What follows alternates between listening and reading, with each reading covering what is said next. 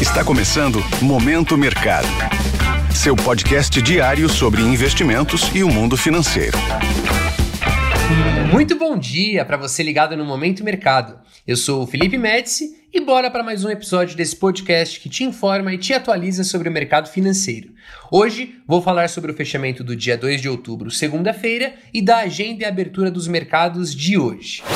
Cenário internacional. No mercado internacional, o dia foi de fechamentos mistos. No velho continente, a maioria das bolsas fecharam em forte baixa, com os investidores preocupados com a continuidade da escalada dos juros dos títulos públicos globais, em meio à percepção de que os juros dos países desenvolvidos fiquem em níveis elevados, ou seja, restritivos, por mais tempo.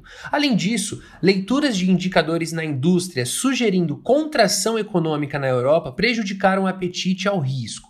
Nos Estados Unidos, indicadores de atividade industrial mais fortes do que o esperado, demonstrando certa resiliência da atividade econômica norte-americana, aliados a sinalizações de alguns dirigentes do Banco Central Americano, o Fed, de que possivelmente seja apropriado elevar novamente os juros e deixá-los em nível elevado por mais tempo, ditou o tom dos negócios. Em Nova York, os três principais índices acionários fecharam mistos, com o Dow Jones cedendo 0,22% e S&P 500 ficando no 0 a 0, dada a aversão ao risco, e o índice Nasdaq avançando mais de 0,6%, apoiado por empresas de semicondutores, como a Nvidia que subiu quase 3%. Na renda fixa, com a percepção do mercado de possivelmente haver mais elevações de juros nos Estados Unidos no futuro próximo, os juros dos títulos públicos americanos subiram mais uma vez com o retorno do título de 10 anos chegando ao maior nível em 16 anos e do de 30 anos chegando à máxima desde 2010. Com a busca por mais segurança, o dólar ganhou força ante moedas fortes e de emergentes.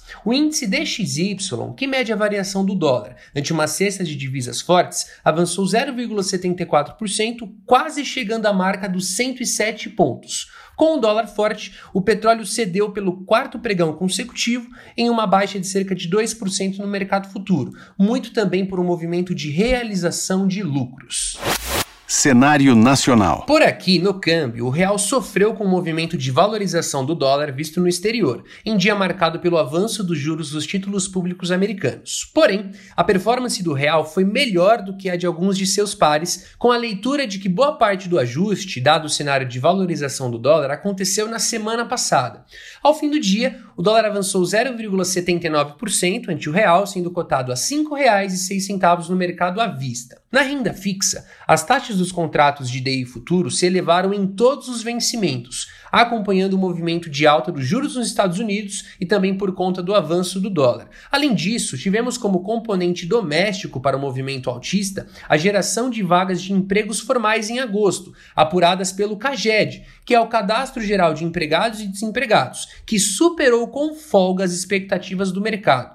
O mercado esperava cerca de 209 mil novos postos, enquanto foram geradas cerca de 220 mil novas vagas. Desta forma, as posições tomadas, ou seja, que se beneficiam com a alta dos juros, foram favorecidas. Na bolsa, depois de três pregões de ganhos, o Ibovespa seguiu a tendência global de aversão ao risco e encerrou o dia em queda de 1,29% ao nível dos 115 mil pontos. Com a queda do preço do petróleo, as ações da Petrobras cederam quase 2%, puxando o índice para baixo.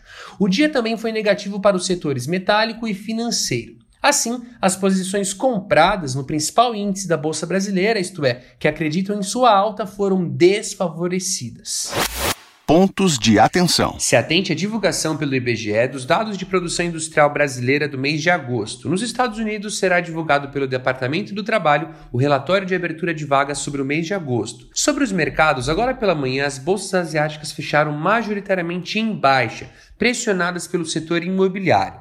As bolsas europeias abriram no vermelho nesta manhã, ainda pressionadas por dados fracos sobre a atividade da manufatura local, com os investidores receosos com a possibilidade de uma contração da economia da zona do euro. Os índices futuros de Nova York operam estáveis, com os agentes à espera de dados do mercado de trabalho e de falas de dirigentes do Fed.